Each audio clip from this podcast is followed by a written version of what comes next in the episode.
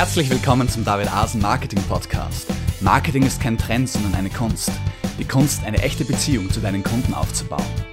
Mein Name ist David Asen und ich freue mich, dich heute begrüßen zu dürfen. Hallo und herzlich willkommen zur neuesten Ausgabe des David Asen Marketing Podcasts.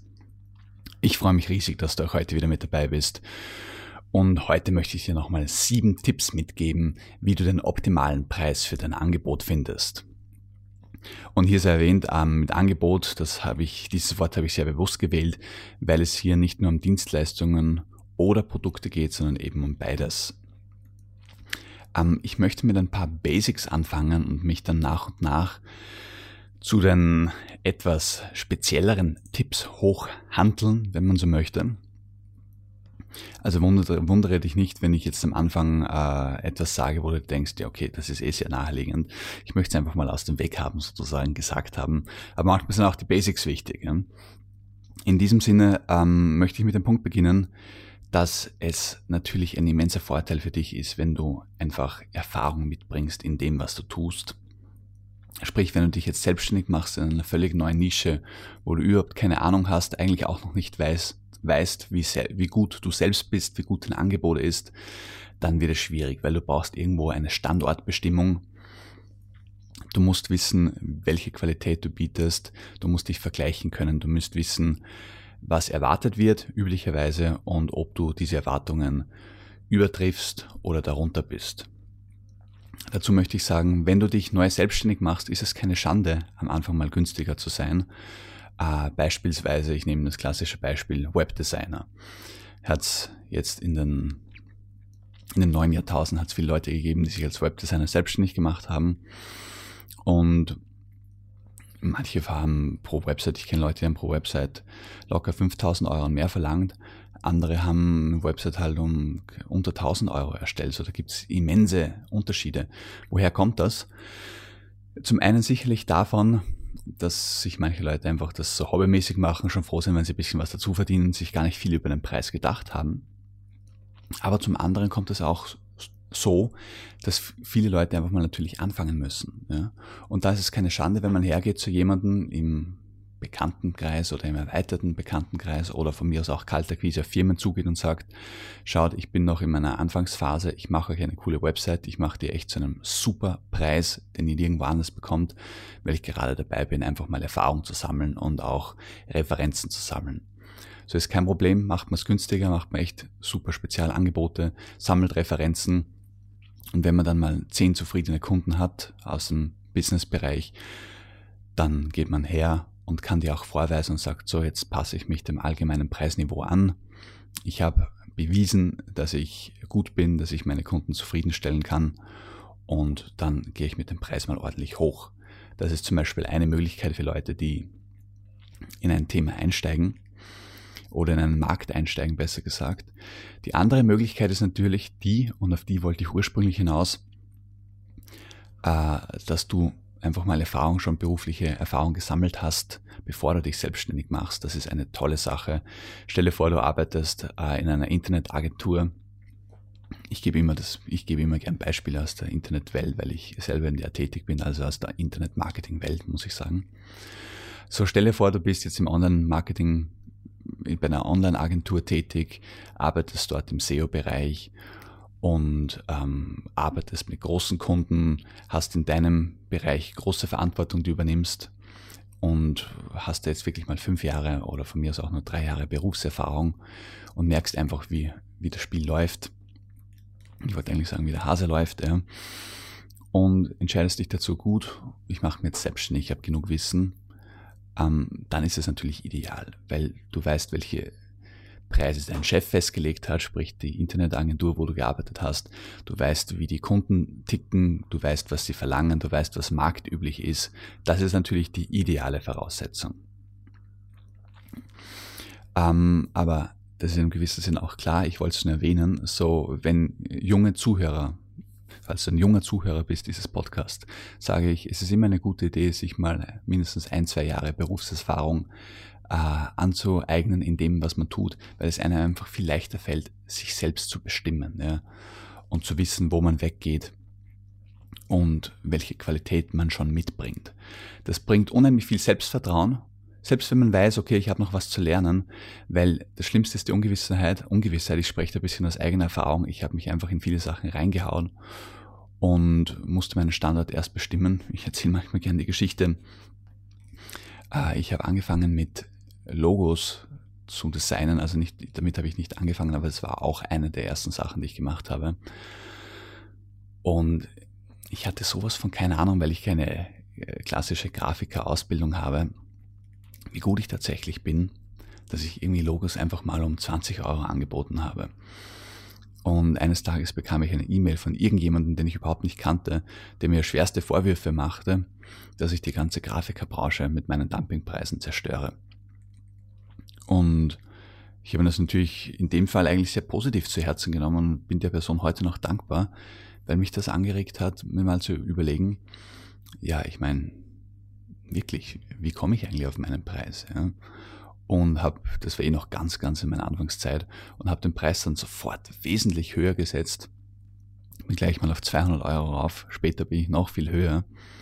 Aber das war so der erste Impuls, wo ich gemerkt habe, wow, da passt was nicht, wie ich mich da in den Markt einordne. Ja, ähm, das kann ich machen, wenn ich eine automatisierte Software zur Logo-Erstellung verwende, aber nicht, wenn ich selbst händisch mit dem Kunden zusammenarbeite und Logos erstelle. Ähm, so, ich habe in dem Fall einen Impuls von außen bekommen. Besser ist natürlich, noch idealer ist es natürlich, wenn man selbst gleich äh, auf diese Standortbestimmung Wert legt und dann dementsprechend einen Preis definiert. Gut, jetzt ist die Sache die, wie gesagt, wenn du die Chance hast, Berufserfahrung zu sammeln, lege ich dir das ganz stark ans Herz. Mach das, bevor du dich selbstständig machst. Ähm, du kannst beides sogar parallel machen, aber es ist, macht das Leben wirklich leichter als Selbstständiger, wenn du vorher schon Erfahrung gesammelt hast. Das sage ich ganz bestimmt so. Ja. Äh, der nächste Punkt ist dir, der für alle, die sich jetzt selbstständig machen wollen und überlegen, gut, ich habe schon Berufserfahrung und so weiter, aber oder auch nicht, ist jetzt egal. Ich möchte einfach jetzt ein paar Punkte haben, wie ich meinen Preis gut bestimmen kann. Für die habe ich folgendes äh, parat. Das Wichtigste ist mal ein ganz rudimentärer Faktor. Du musst dir einfach mal durchrechnen, was sind deine Kosten, was ist dein Aufwand und was bleibt dir, wenn du danach noch äh, Sozialversicherung, Krankenversicherung und Steuern wegrechnest. Und gerade erfahrene Unternehmer, wenn du ein erfahrener Unternehmer bist, wirst du jetzt schon wissen, ja, Klar, ich weiß, was da läuft, aber gerade Leute, die sich das erste Mal selbstständig machen, unterschätzen meistens immens die Kosten, äh, die Abgaben, ja, die sie zu tätigen haben. Und sind dann verwundert, wie wenig ihnen eigentlich bleibt, wenn sie einen hohen Stundensatz zum Beispiel berechnen. Ähm, Stundensatz ist jetzt wieder so ein eigenes Thema, denn es gibt durchaus äh, Möglichkeiten, einen Preis für ein Produkt, gerade für Dienstleistungen zu bestimmen, wo man nicht nach Stundensatz vorgeht, sondern nach Ergebnis, das man dem Kunden bringt und dementsprechend berechnet. Aber darauf gehe ich später noch ein. Aber um des Beispiels willen möchte ich jetzt kurz beim Stundensatz bleiben und sagen, ähm, stelle vor, du bist, ja, machen wir es wieder so ein klassisches Beispiel, du bist Masseur um mal ein Gegengewicht zu Internet-Marketing-Beispielen zu schaffen, die ich sonst gebe. Du stelle vor, du bist Masseur und verwend, äh, verlangst 100 Euro die Stunde. Ähm, kommt einem vielleicht auf den ersten Blick toll vor, wow, ich verdiene 100 Euro die Stunde. Aber lass uns mal so kurz ein bisschen durchrechnen, was dir davon tatsächlich bleibt. Ähm, du hast ja ganz basic Supplies wie, dass du das Öl kaufen musst zum Beispiel und für die Massage, gut, ist vernachlässigbar, denkst du dir jetzt. Aber was ist mit dem zweiten Punkt? Miete für dein Massagestudio zu zahlen. Hm? Wenn du es nicht gerade bei dir, bei dir im Haus machst, oh, ähm, musst du Miete zahlen. Ja? Das ist ein ganz wesentlicher Teil, der gar nicht so wenig, so wenig kostet. Ähm, so, je nachdem wie ausgelastet du bist, kannst du da gleich einen erklecklichen Teil wegrechnen. Ähm, sagen wir jetzt mal einfach Hausnummer, wenn du die Miete weggerechnet hast und sonstigste, sonstige Ausgaben wie Strom und so weiter und so fort, bleiben dir äh, 75 Euro. Jetzt einfach nur mal als Beispiel. Könnte auch einiges mehr sein, muss ich sagen, ja, aber sagen wir mal so. Dann ähm, von diesen 75 Euro denkst du jetzt, okay, die bleiben dir. Aber da musst du jetzt dann plötzlich wegrechnen noch ähm, Steuern und ja, vorher Krankenversicherung, Sozialabgaben. Und das macht ungefähr nochmal 50 Prozent aus, so Daumen mal Pi, zumindest bei uns in Österreich. Dann bist du plötzlich von 75 Euro auf 37,5 äh, Euro. So von ursprünglich 100 Euro bist du plötzlich auf 37 Euro circa. Ja, sieht der Stundenlohn schon ganz anders aus. 100 Euro versus 37 Euro. Ähm, so das sind zwei wichtig, ganz wichtige Faktoren, diese Ausgaben, die du berücksichtigen musst. Und dann zum anderen eben auch äh, bei deiner Dienstleistung ganz wichtig, du darfst ja nicht nur rechnen, was hast du Ausgaben oder was hast du für Zeitinvestition für die Dienstleistung selbst, eine Stunde Massage, ja, hast du eine Stunde Investition. Aber was ist, wenn du jetzt Flyer verteilen möchtest oder dir eine Website aufsetzen musst oder ähm, Google-Anzeigen schaltest, um überhaupt Kunden für deine Werbung zu bekommen, wenn du das alles berücksichtigst, merkst du, okay, wow, da habe ich einige Ausgaben. Darum habe ich zuerst auch gemeint, äh, von diesen 100 Euro ein Viertel für Ausgaben wegzurechnen, also bezüglich Miete und so, ist unter Umständen sogar noch zu wenig, weil du hast Werbekosten und so weiter und so fort. Und das alles finanzierst du dann durch diese eine Dienstleistung durch die Massage. Das heißt, die muss viel tragen. Die muss auch die ganze Zeit tragen, wo du in Werbung investierst und in Marketing. So, ähm, setz dich mal hin und rechne wirklich die ganzen Kosten durch und beschönige nichts. Du wirst merken, du musst einiges verlangen, um überhaupt einen Stundenlohn von 20 Euro zusammenzubekommen. Also, was ich damit sagen möchte, ich möchte dich damit ermuntern, setze den Preis nicht zu niedrig an. Ja. Rechne das wirklich mal durch. Und jetzt habe ich gleich einen coolen weiteren Punkt für dich parat, der dich dazu motivieren soll, groß zu denken, was die Preisfestlegung betrifft. Ähm, und zwar möchte ich darauf hinaus, was bringt dein Angebot dem Kunden? Natürlich, wenn du ihm jetzt Holzpantoffeln verkaufst, kannst du nur so viel verlangen. Holzpantoffeln gibt es viele, das war jetzt einfach ein Beispiel mit, möchte ich sagen, wenn du Hausschlapfen verkaufst, so in dem Sinne, ja, ähm, die bekommt dann jede Ecke, wenn du dann nicht ein spezielles Angebot hast, irgendein spezielles Alleinstellungsmerkmal, ja, kannst du halt nur so viel verlangen und nicht mehr. Mit so viel meine ich jetzt, habe ich mich nicht festgelegt, meine ich einfach das, was der Markt her, was der Markt halt marktüblich ist. Ähm, wenn du jetzt aber zum Beispiel eine Dienstleistung anbietest, die dem äh, Kunden über Jahre hinweg ein wirklich viel größeres äh, Einkommen bringt, ja, dann solltest du dir, einfach mal Gedanken machen, okay, was wäre, wenn ich mich mit meiner Dienstleistung an dem Unternehmen beteiligen würde, an dem Unternehmen meines Kundens und dann ihm wirklich helfe, seine, seinen Umsatz bzw. seinen Gewinn massiv zu steigern und mich dann beteilige. Wie viel würde ich dann einnehmen? Ja. Und auf diesen Punkt komme ich gleich zurück. Ich möchte vorher noch dazu sagen, ähm, nehmen wir mal das Beispiel. Das wird immer, macht es immer greifbarer, wenn ich mit Beispielen arbeite. Stell dir vor, du bist Kommunikationsberater und du äh, berätst Unternehmen, wie sie ihre Firmenstrukturen und die Kommunikationsstrukturen in ihrer Firma äh, so aufbauen, dass die Abläufe optimiert werden, dass viel äh, zeitsparender kommuniziert wird, dass die Leute viel respektvoller miteinander umgehen und dementsprechend auch die Produktivität viel höher ist, weil der gegenseitige Respekt und das Wohlbefinden hoch ist. Ähm, stell vor, du bringst denen bei, wie sie so kommunizieren, dass nicht äh, fünf Leute aneinander vorbei, also wie, wie drücke ich das jetzt richtig aus? Ähm, oft passiert es in Firmen, dass mehrere Abteilungen an einem Projekt arbeiten, ohne dass sie voneinander wissen und teilweise dann auch die gleichen Dinge an den gleichen Dingen arbeiten, weil sie nicht checken, dass das schon in einer anderen Abteilung gemacht wird. Also hier bräuchte es eine Kommunikationsstruktur, ein Kommunikationssystem, wo sich alle Informationen an einem Ort sammeln und für alle zugänglich sind, damit jeder weiß, an was gearbeitet wird und was nicht. Das kann unheimlich viel Ressourcen sparen, Arbeitszeit sparen und somit Kosten sparen. Also das geht dann in Lean in Lean-Management-Bereich rein, ist eine tolle Sache, so nebenbei erwähnt. Und um wieder aufs Beispiel zurückzukommen, wenn du einer Firma in diesem Bereich hilfst, kannst du ihr ganz massiv, also ganz massiv Kosten sparen ja, und wirklich zum Beispiel den Gewinn ah, einfach mal um 20 Prozent erhöhen. Ah, leicht, ja, ist immens, was da für Potenzial drinnen steckt. Jetzt stell dir vor, du hast deiner Firma geholfen, über die nächsten Jahrzehnte, aber mindestens rechnen wir mal zehn Jahre, ähm, einen Umsatz um 20 Prozent zu erhöhen. Und möchtest du dann einfach nur nach Stunden berechnen, die du diese Firma beraten hast? Oder ist es eigentlich nicht viel intelligenter, dir mal zu überlegen, gut, was habe ich dieser Firma eigentlich gebracht?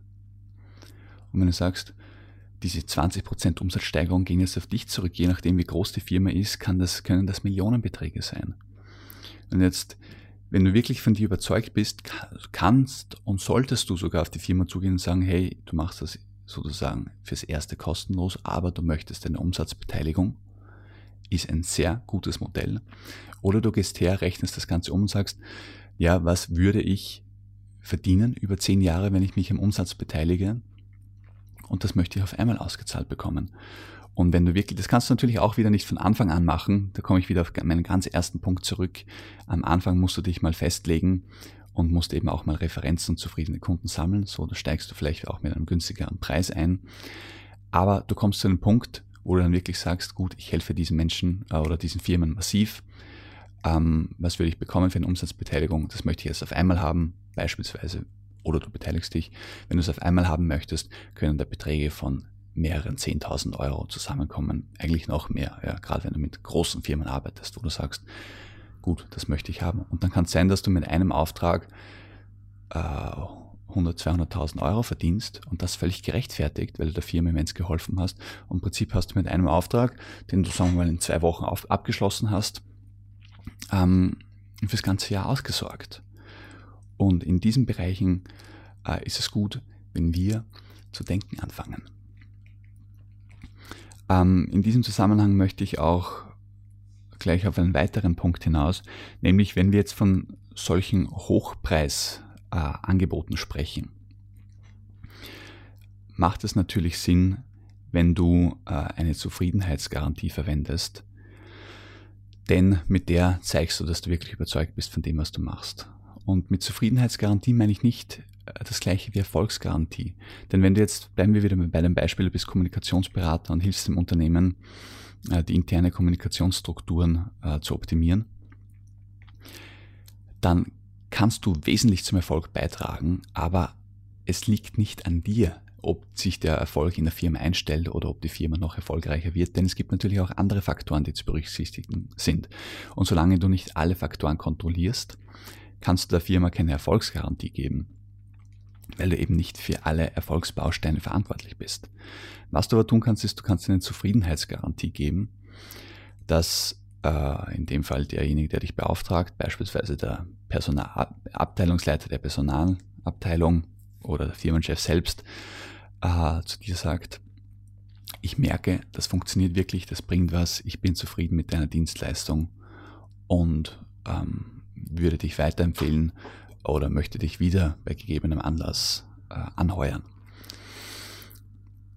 Das ist eine Zufriedenheitsgarantie. Und wenn du eine solche gibst, bedeutet es im Umkehrschluss, ähm, wenn der Kunde nach zum Beispiel halber Arbeitszeit mit dir draufkommt, nein, das sagt man nicht zu, dann kann er aussteigen und bekommt sein ganzes Geld zurück beispielsweise.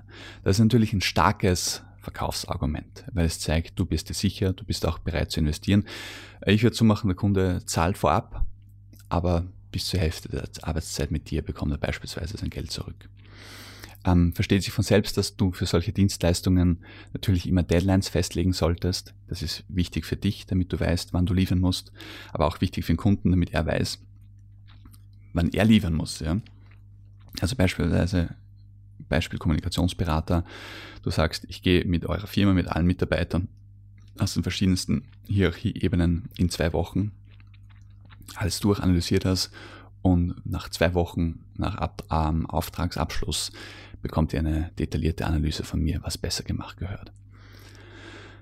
Ähm, so gehört das mit ganz klaren Strukturen, ganz klaren Deadlines. Ja. Ähm, ein wichtiger Punkt, den ich jetzt auch noch einbaue, ist die Konkurrenz.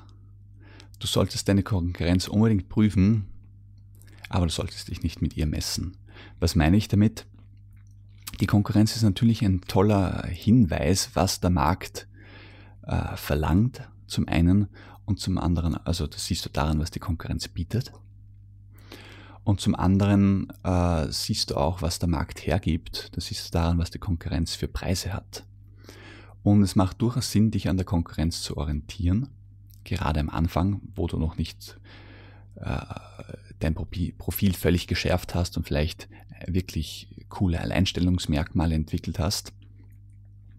Ähm, oder ich würde sowieso nicht anfangen ohne Alleinstellungsmerkmal, aber ich möchte sagen, mit der Zeit schärft man sich einfach, ja, und entwickelt man ein, ein Not oder wie sagt man da, äh, Not oder Übel, ich weiß nicht, ob man es so richtig ausspricht, aber ich glaube, du weißt, was ich meine.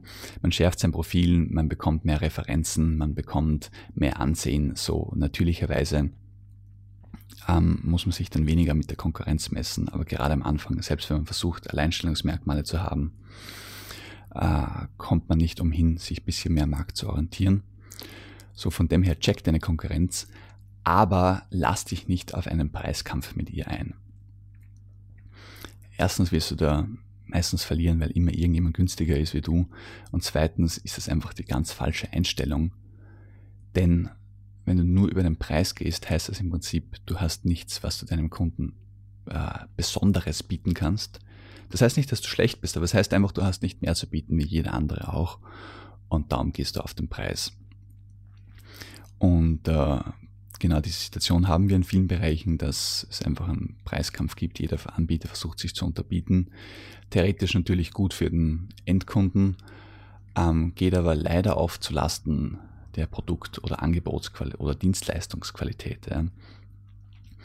Von dem her ähm, halte ich es für ganz wichtig, dass du letztendlich Möglichkeiten findest, dich selbst so zu positionieren, dass du einen ordentlichen Preis verlangen kannst.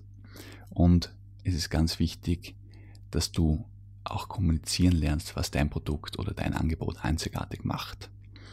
So, von dieser, von diesem Punkt dass du dich, dich an der Konkurrenz orientieren solltest, aber nicht auf einen Preiskampf einlassen solltest, stellt sich natürlich die Frage, was ist ein Alleinstellungsmerkmal, das du für dich entwickeln kannst? Wie kannst du eines entwickeln, ähm, das den Preis deines Produkts rechtfertigt?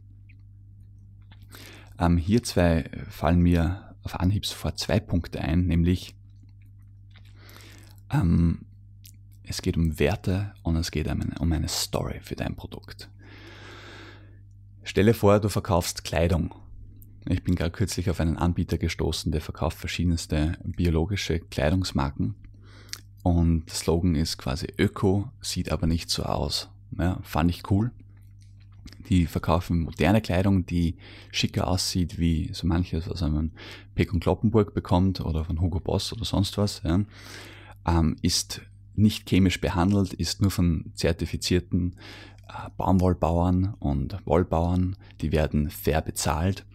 Das heißt, wir haben hier eine riesige Werteskala, äh, ja, oder äh, wie, wie soll ich das ausdrücken? Wir haben einen richtigen Fokus auf Werte, auf Qualität, auf faire Bezahlung und so weiter. Und viele Leute sind bereit, dafür einen höheren Preis zu zahlen, weil es genau ihren Lebensstil, ihre Lebenseinstellung trifft. So, es ist immer ganz wichtig, dass du etwas bietest, das deine Kunden anspricht, auf einer persönlichen, auf einer Herzensebene. Und da spielen Werte eine riesige Rolle. Ja, ähm, es gibt Werte, die sprechen eher den Intellekt an, aber gerade wenn es um Fairness und solche Dinge geht, ist es auch definitiv eine emotionale Angelegenheit, mit der du viele Menschen erreichen kannst. Und vor allem, wenn es Werte sind, von denen du selber überzeugt bist, ähm, bekommst du auch Menschen, die in dem gleichen in der gleichen Schwingung ticken, in der gleichen Resonanz ticken und dann wirklich auch auf deine Produkte abfahren. Und das Ganze kannst du ergänzen um eine richtig gute Story. So, wenn wir nochmal bei diesen Kleidern, Kleidungs, bei diesen biologischen Kleidermarken bleiben. Die Umweltwerte sind eine Sache, die schon cool ist, aber das Ganze wirkt vielleicht noch ein bisschen blass und doch ein bisschen öko, selbst wenn die Kleidung nicht so aussieht. So was kann man machen. Man kann ein cooles Branding entwickeln. Ja, das fängt damit an, dass ich sage, okay, ich positioniere meine Kleidung äh, für Leute, so, dass sie für Leute ist, die abenteuerlustig sind, die offen sind, die energetisch sind, die unternehmungslustig sind, die risikofreudig sind, die sich was trauen. Und darum interviewe ich äh, großartige Sportler ja, oder erfolgreiche Unternehmer und lasse sie quasi als Markenbotschafter für meine Kleidung auftreten. Das ist wäre noch mein eigener Podcast, wie man das macht, äh, wie man diese Leute für sich gewinnt. Aber ich stelle es einfach mal im Raum, du schaffst anhand von persönlichen Schicksalen ja, und anhand von von persönlichen Schicksalen erfolgreicher Menschen ja, oder energetischer Menschen oder äh, überdurchschnittlich zufriedener Menschen, ja, ähm, schaffst du äh, Stories, die du dann auf deine Kleidungsmarke in dem Fall lenkst. Und auf diese Weise hauchst du deiner an und für sich gesichtslosen äh, Kleidungsmarke auf einmal äh, eine Story ein, ja, Leben ein. Du, du, du bringst Gesichter und die alle verbunden sind durch ihren Erfolg oder durch ihre Lebensfreude, durch ihren op sprühenden Optimismus und du bringst all diese Gesichter und verbindest sie mit deiner Kleidungsmarke.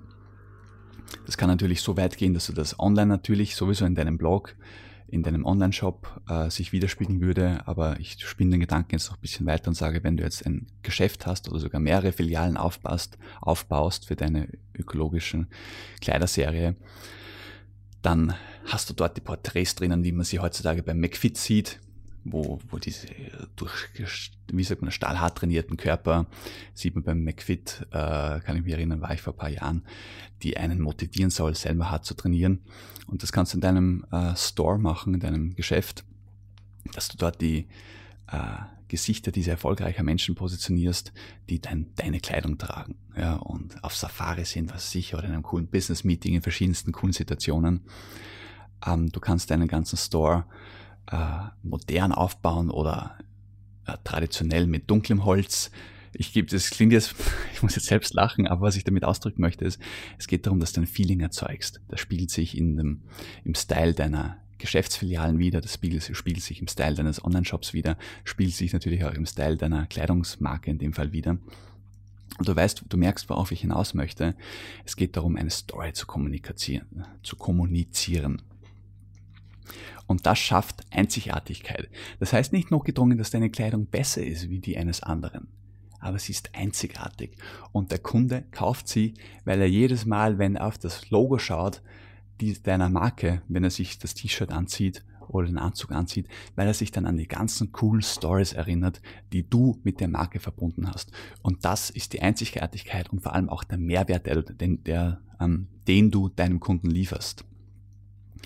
Ähm, stell dir vor, BMW oder Audi würden nicht die coolen Mark äh, Fernsehwerbungen machen, die man immer sieht. Man hätte nicht den gleichen Spaß, einen Audi zu fahren. Warum? Weil wir konditioniert sind. Wenn wir den Audi fahren und uns reinsetzen, haben wir unterbewusst das Feeling, wir sind jetzt genauso cool wie die Typen in der Werbung. Ja, wenn die da durch diese riesen, richtig geile alpine Straße fetzen, äh, der Freiheit entgegen sozusagen, das sind Punkte, die wir mitkaufen, wenn wir einen Audi kaufen oder einen Mercedes. Dieses Gefühl von Freiheit, dieses Gefühl von äh, Gediegenheit, auch dieses Gefühl der Exklusivität. So, Story ist ein, ganz eine tolle Sache, die unserem Kunden wirklich ein besseres Lebensgefühl mitgibt, zusätzlich zum sozusagen eigentlichen Wert unseres Produkts. Der eigentliche Wert beim Audi ist, dass man bequem fahren kann. Ja, die Story und das ganze Wohlbefinden, das damit einhergeht, ist ein zusätzlicher Mehrwert. Ähm, in, dem, in diesem Sinne habe ich dir jetzt einige äh, gute Tipps mitgegeben, die dir helfen, die dir hoffentlich helfen, deinen Preis äh, optimal festzulegen. Nicht so teuer natürlich, aber ich denke, die größere Gefahr besteht immer, zu günstig zu sein. Ja. Und dann zahlst du selber drauf, dann macht dir auch die Arbeit keinen Spaß. Und ich hoffe, da habe ich dir jetzt einige Tipps mitgeben können, wie du ähm, eher Richtung hohen Preis gehst, aber den auch rechtfertigst. Und jetzt zum Abschluss möchte ich dir ein absolut, das absolute Killer-Argument geben, warum ein hoher Preis Sinn macht. Und zwar, der Preis ist ein Selektionsmechanismus. Durch den Preis selektierst du Kunden, die bereit sind zu investieren und wirklich was zu tun, ähm, aus den Kunden, die oder trennst sie von den Kunden, die einfach nur mal schauen wollen. mit den nur mal schauen Kunden wirst du meistens nichts reißen. Gerade wenn du in einem Bereich tätig bist, wo es darum geht, wo es darum geht zu optimieren, äh, hohe Performance zu liefern, wirst mit Kunden, die sich etwas nicht leisten können, zum Beispiel Schwierigkeiten haben. Natürlich gibt es Menschen, die sich wirklich was nicht leisten können, aber wirklich was drauf haben und ähm, was wollen. Solche Menschen kannst du auch erkennen und denen kannst du auch mal unter Anführungszeichen kostenlos helfen oder mit Vorschuss helfen und dann einfach dich an ihrem Gewinn beteiligen. Aber meistens ist es so, wo ein Wille ist, ist auch ein Weg. Ähm, wenn du für eine Dienstleistung, für ein richtig gutes Seminar zum Thema äh, zum Beispiel Unternehmertum 10.000 Euro verlangst, dann kannst du dir sicher sein, diejenigen, die bereit sind, die 10.000 Euro aufzubringen, sind in der Regel viel mehr gewillt und fähig, die Punkte, die du ihnen lehrst, auch umzusetzen, wie jemand, der sagt, nein, ich kann mir das Seminar nicht leisten. Denn oft, ich bin hier vorsichtig, ich sage nicht immer, aber oft ist es ein Zeichen dafür, dass diese Person auch nicht gewillt ist, den Preis zu zahlen, wie es so schön heißt. Auch nicht gewillt ist, zum Beispiel mehr zu arbeiten, damit sie die 10.000 Euro zusammenspart und sich dann eben das Seminar geben kann. Ein anderer Punkt ist, jeder, der 10.000 Euro in ein Seminar investiert hat, ist viel, ist much more likely, wie sagt man da auf Deutsch, ähm, ist viel mehr dazu geneigt, diese Dinge auch umzusetzen, weil keiner möchte 10.000 Euro in den Sand setzen. Wohingegen, wenn du jetzt irgendwie mal das gleiche Seminar um 100 Euro anbietest, dann kommen ein paar so mal schauen Typen, hören sich das Seminar an, denken sich, na, irgendwie eh nett, aber ja, ich hätte das Seminar nicht gemacht, wenn es mehr als 100 Euro gekostet hätte. So, die Motivation war schon niedrig von Anfang an. Und diese 100 Euro, die sind noch verschmerzbar und sie dümpeln weiter dorthin, von wo sie gekommen sind. Das sind jetzt ein bisschen harte Worte, ich weiß. Ich möchte auch auf keinen Fall sagen, dass jeder, der sich etwas nicht leisten kann, ähm, äh, notwendigerweise ein Orvizarer ist, wie man bei uns in Österreich sagt. Nein, auf keinen Fall. Ähm, aber ich weiß einfach aus eigener Erfahrung, dass es schon gewisse Erfahrungs wie sagt man, gewisse Erwartbarkeiten gibt. Ja. So Menschen, die bereit sind, einen hohen Preis zu investieren, sind auch meistens, wie gesagt, mehr bereit, ähm, auch etwas dafür zu tun, was Einsatz, persönlichen Einsatz, Arbeitszeit und so weiter betrifft. Also in diesem Sinne sage ich, verwende den Preis auch als Selektionsmittel, arbeite mit den Leuten, wo du Potenzial siehst und die, mit den Leuten, die wirklich etwas be, äh, bewirken, was, was ändern wollen. Und die Leute, die so mit ganz kleinen Mitteln irgendwie herumschustern wollen, die, mit, de, mit denen dürfen sich deine Konkurrenten beschäftigen, wenn sie wollen. So einfach machen wir das. So, ich hoffe, ich habe dir ein paar coole Tipps mitgegeben. Ähm, das war es jetzt auch schon wieder. Wenn dir diese Podcast-Folge gefallen hat, geh doch ähm, zu David asen-marketing.de-podcast ähm, und hinterlass mir einen Kommentar zur aktuellen Folge. Und was ich mich auch total freue, ist, wenn du auf iTunes gehst und mir eine Rezension zu meinem Podcast hinterlässt, geh einfach auf iTunes, schreib rein David Asen Marketing Podcast und schreib mir eine coole Rezension. Darüber freue ich mich riesig. Also in diesem Sinne wünsche ich dir viel äh, Spaß mit der Festlegung deines optimalen Preises und wir hören uns wieder in zwei Wochen. Alles Gute. Ciao. Das war's ja auch schon wieder, die heutige Ausgabe des David Asen Marketing Podcasts. Ich hoffe, sie hat dir genauso viel Spaß gemacht wie uns. Die Podcast-Notizen zu jeder Folge findest du unter david-asen-marketing.de slash podcast. Dort erfährst du auch, wie du diesen Podcast über iTunes, YouTube und Co. abonnieren kannst. Schreib uns einen Kommentar oder stelle eine Frage. Wir antworten dir garantiert. Also, ciao und bis zum nächsten Mal.